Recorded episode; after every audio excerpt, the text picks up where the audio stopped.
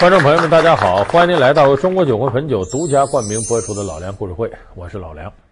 二零一三年的中国国产电影界可以说继续了票房上的高歌猛进，而且这一年的电影和二零一二年发生了很大的不同，就是青春片开始全面的占领市场。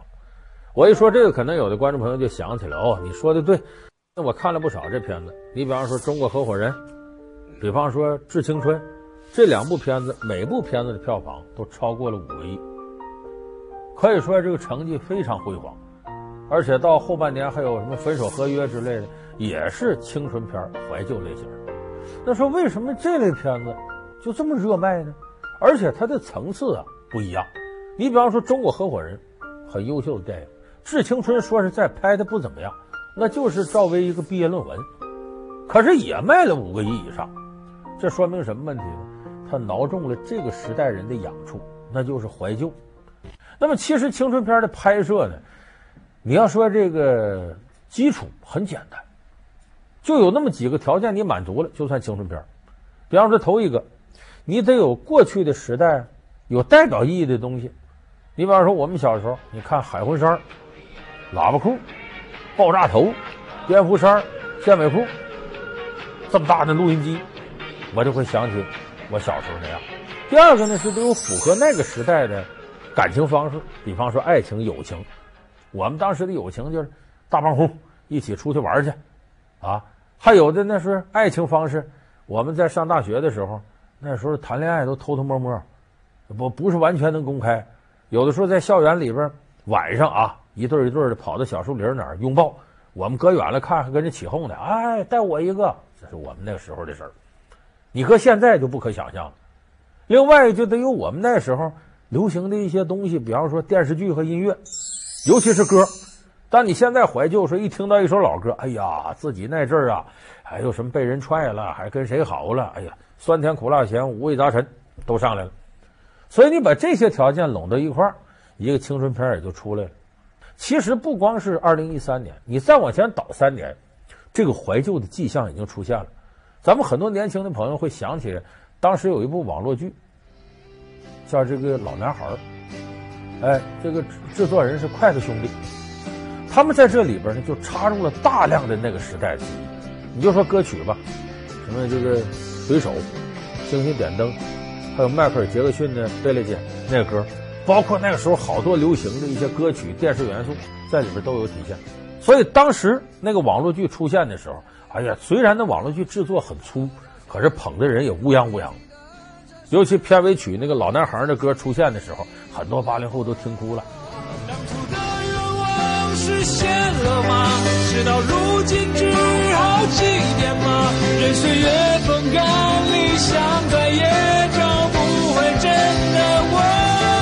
抬头仰望着满天星河，那时候陪伴。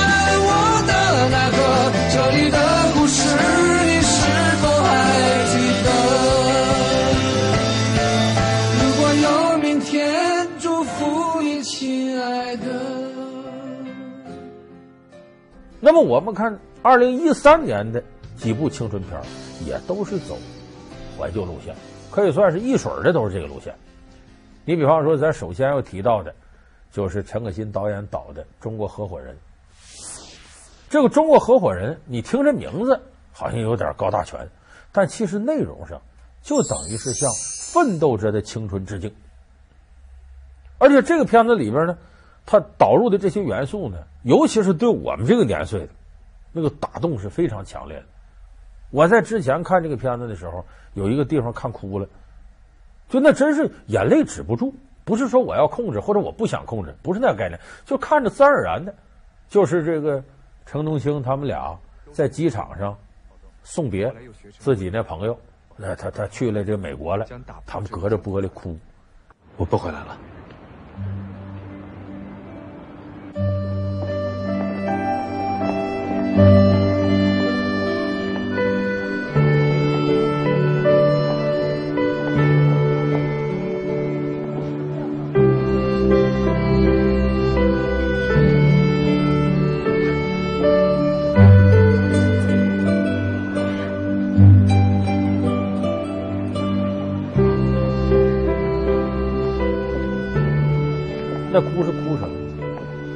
么？不是说友情，也替自己哭，就是感觉生活当中一个支柱要没了。毕业的时候都有那种恐慌感觉。当然我们那时候没上飞机场送过同学，都是火车站，在火车站哭的稀里哗啦的。就我在看这个时候，看他送别哭的时候，我这眼泪就下来了。就没有什么东西想我我怎么被感动，没有想这个，就一下子就想到自己那个时候，这眼泪都止不住了。就那一段打动我。再一个，你看他当时怀旧的东西，导演就是诚心营造这种气氛。程冬青、黄晓明演这角色，你看当时他那个穿着打扮，那裤腰提的那个高，还穿着那运动服，运动服我们那时候都叫梅花牌，还掉色呢，老运动服，死沉死沉的那个。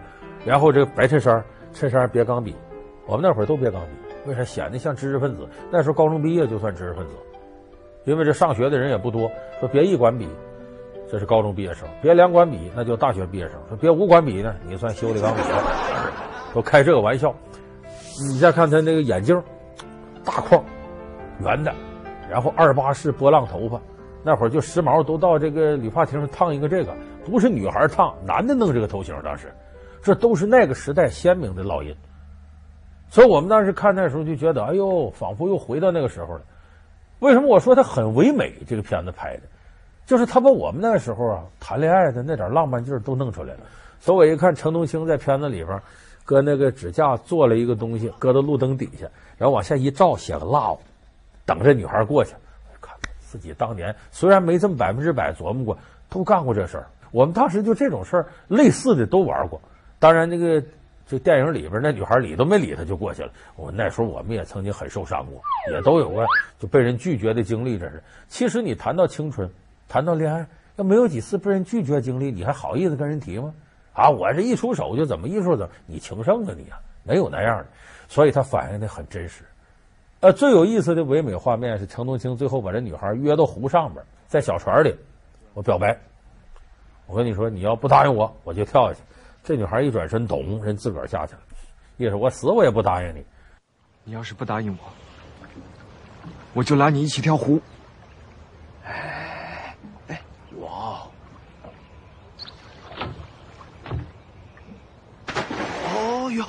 所以那一段我们也特别真实，因为那个时候经常有的女孩觉得说，我生硬拒绝你是不是有点太是过分了？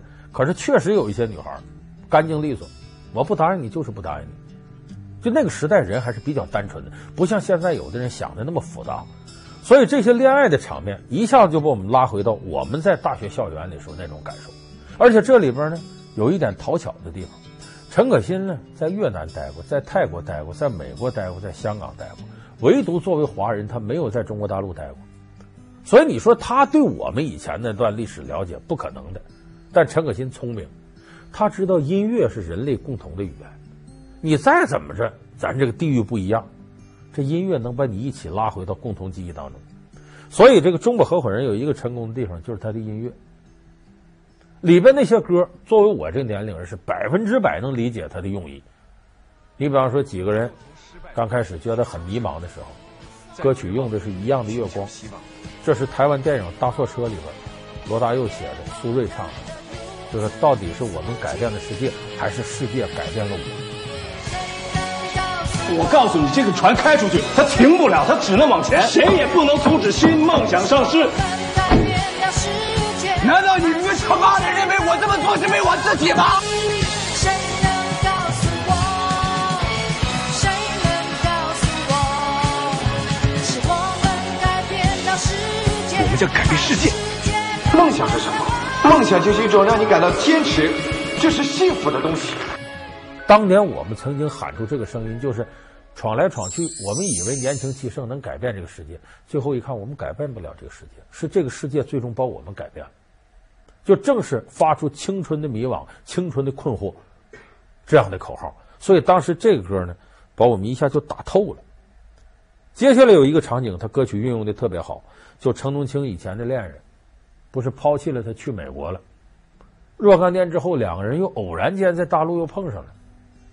这时候奏响的歌是一九八八年齐秦流行的一首《外面的世界》的重逢。我想他会对我说。我为你今天的成就感到骄傲。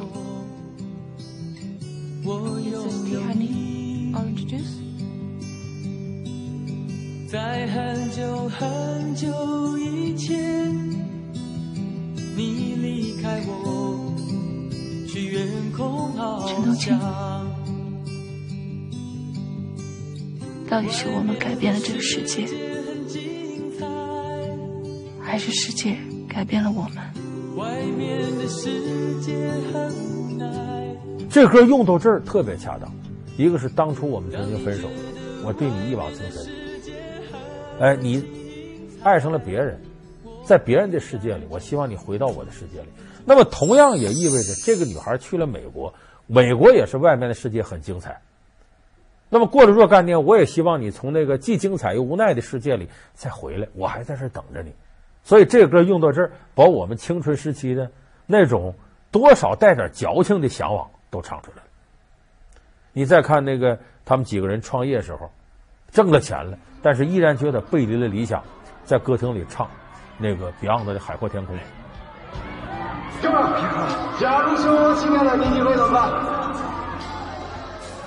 你喝多了。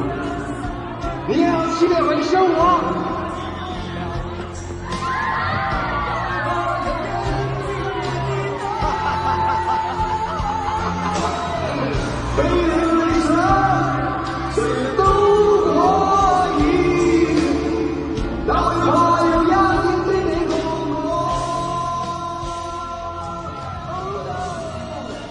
海阔天空那歌，就是在我大学毕业以后流行开的，可是对我们这代人影响也不小，因为他确实把对理想主义的那种背离唱的是淋漓尽致，适合在激昂向上的时候，呃，理想主义要颓灭的时候唱这个歌。那最后片尾的时候，几个人功成名就了，这时候唱什么？我们那时代最最有时代记忆的歌，罗大佑的《光阴的故事》。这歌几乎是我们那个时代。最深刻的一个记忆。隔了多少年，同学聚会说我们要唱什么歌？毫无疑问要唱罗大佑的《光阴的故事》。遥远的路程，昨日的梦，以及远去的笑声，在世的见面，我们又历经了多少的路程？不再是旧日熟悉的我，有着旧日狂热的梦。也不是旧日熟悉的你，有着依然的笑容。流水它带走光阴的故事，改变了我们。就在那多愁善感的初次回忆的青春。流水它带走光阴的故事，改变了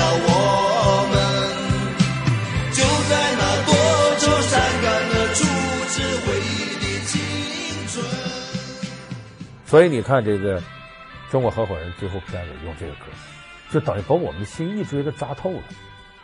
中国合伙人的票房基本都是在社会上已经掌握话语权的，呃，最小的三十多岁，大的有五十多岁去捧这个票房，扎扎实实的，就是因为他拍的唯美还真实。那么相比之下呢，赵薇的《致青春》，实事求是说，照中国合伙人要差个层次。但是这里头呢，依然有着一些特别积极的元素，就我刚才说。那个时代的记忆，你还记得那郑微，由于宿舍里边用这个电炉子，电没了，找门口的大爷，你把那电闸给我们拉上。那大爷来气教训他，一边教训这边有个小电视看《新白娘子传奇》呢。千年等一回，那个时代记忆。求你们了！哎呀，你别这儿跟跟我这儿软磨硬泡的，把你们电炉交来，回去写份检讨。不要以为你是女生，我就会放过你。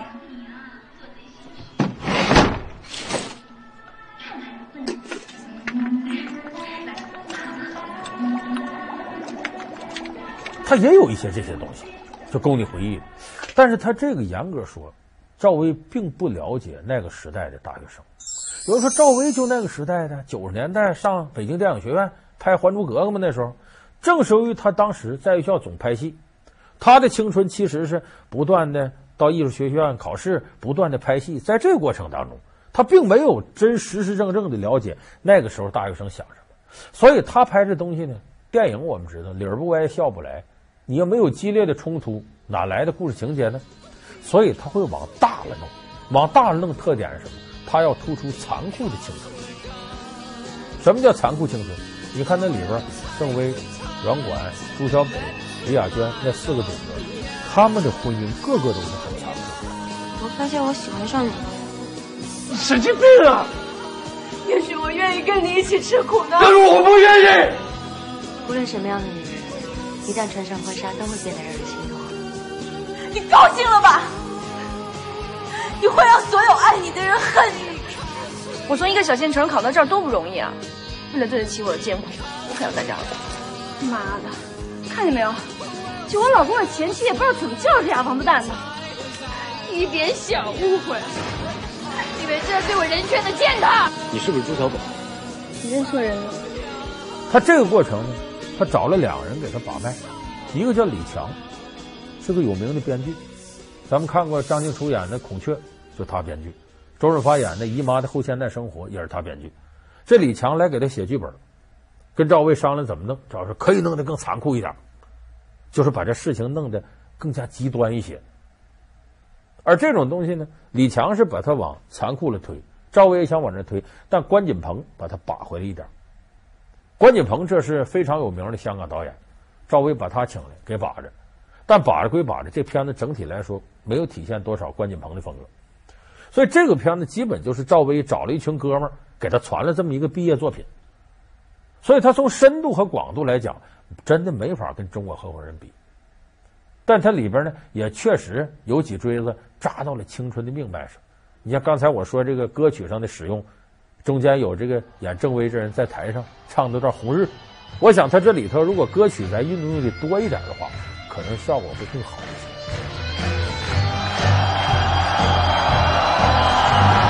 命运就算点会流离，命运就算可真离奇，命运就算恐吓着你，做人没趣味，别流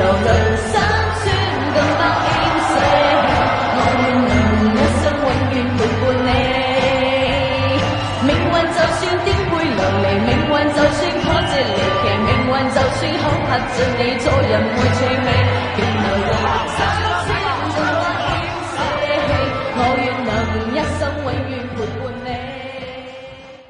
老梁故事会为您盘点二零一三令人怀旧的青春片。老梁故事会是由中国酒魂汾酒独家冠名播出。那么我刚才说这两部片子大卖热卖，这是说的是咱们大陆这边。我们的宝岛台湾那边同样有这样的事情。有一部片子不是去年的了，以前的叫《那一年我们一起追女孩》。这个片子虽然说里头出现的东西。当然，这导演也为了在大陆放映，模糊了一些时代背景，但我们一看呢，基本跟八零后相吻合，所以很多人呢有共同的记忆。那个时候你的挫折呀，呃，你的冲动啊，你的迷惑呀，往往都是共通的。所以那个片子后来在大陆卖了七千多万，那算台湾电影在这个大陆最高的票房。这是什么事？是我。他看到脸皮厚，我不喜欢比我贵的男生。从此以后，努力用功读书，竟然变成一件非常热血的事。人生本来就很多事是突然无的。原来在喜欢的女孩面前，我是个胆小鬼。大笨蛋！他们俩能对你那么久？我很喜欢你，总有一天一定会追到你。请让我继续喜欢你。那个电影的导演叫柯景腾，也叫九把刀，咱们有的朋友熟悉他。他当时拍这个电影的主要动力就是自己怀旧。我们看里头不就是一个学习很差的男生爱上了个学习好的女生，叫沈佳宜。这九把刀年轻的时候喜欢的女孩就叫沈佳宜。沈佳宜，我很喜欢你，非常喜欢你，总有一天一定会追到你。当初这九把刀呢写了个作品，先写的网络小说，拿给沈佳宜看，沈佳宜说很好，我很感动。这九把刀就决定。给我拍电影，纪念我自己的青春，就这么才有那些年我们一起追女孩这个电影。如果柯景腾跟我告白的话，我会很高兴。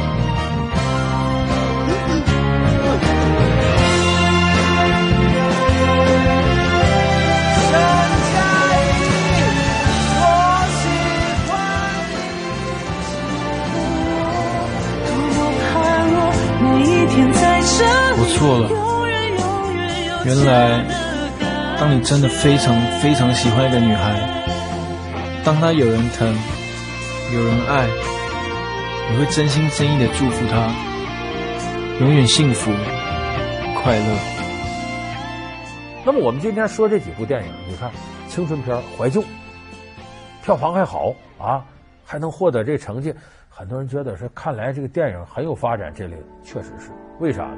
人都怀旧，过了一段时间之后，总想回头再看看。尤其现在生活节奏快，越快人怀旧的念头越强烈。所以我刚才说八零后没等怀孕呢就怀旧了，就这个道理。那么这些人怀旧就会形成巨大的市场消费，你怎么去满足这种消费呢？咱们现在有些什么老歌演唱会，不就在抓这个东西吗？所以它一定有市场，有市场就一定有导演做这电影，能卖出钱来，我干嘛不干？对吧？另外一个呢是电影制作人本身，他们达到一定年岁，也有一种要还愿式的怀旧。你就这么说，姜文这个《阳光灿烂日子》，那就是六零后的集体怀旧，就准有人想干这个事儿。我到了一定年龄了，我回头要看一看。包括王小帅那十七岁的单车，那都是等于自传体式的自我怀旧作品。所以导演有这样的需求，观众有这样的需求，两下一拍即合，恐怕接下来二零一四年、一五年、一六年，每隔一段时间，这个青春片怀旧式的青春片都会出现一次井喷。所以电影机前很多想通过电影来怀旧的朋友，你不用着急，这样电影一定有。只要后来大量出现，我相信《中国合伙人》这样的精品还会不断涌现，而《致青春》这样的稍差一点的，恐怕再想获得高票房是很困难的。所以您尽可以拎好板砖，等着吐槽，等着骂街。曾是香港电影的王牌产品，它为何却逐渐走向萧条？网络、高科技、猫鼠游戏，为了华丽转身，他都做了哪些努力？借着经典打天下。他又给影迷带来了什么惊喜？披着爱情喜剧的华丽外衣，别出心裁的新式警匪片，究竟怎样重新点燃了市场的激情？老梁故事会老调新谈，二零一三警匪片大盘点。好，感谢您收看这期老梁故事会。老梁故事会是由中国酒魂汾酒独家特约播出。我们下期节目再见。